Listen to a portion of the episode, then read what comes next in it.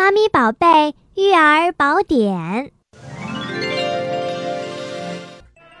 目前医学界认为，婴儿湿疹的发生与遗传因素、环境及分泌方式等因素有直接或间接的关系。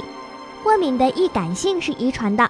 研究表明，如果父母一方有过敏病史，宝宝发生过敏的风险会升高到百分之二十到百分之四十。而如果父母都患有同样的过敏性疾病，宝宝发生过敏的风险高达百分之八十。另外，近年来过敏的发生率增高也和环境的迅速变化有密切关系。空气污染、家具装修、二手烟等原因都有可能引发宝宝湿疹。你知道了吗？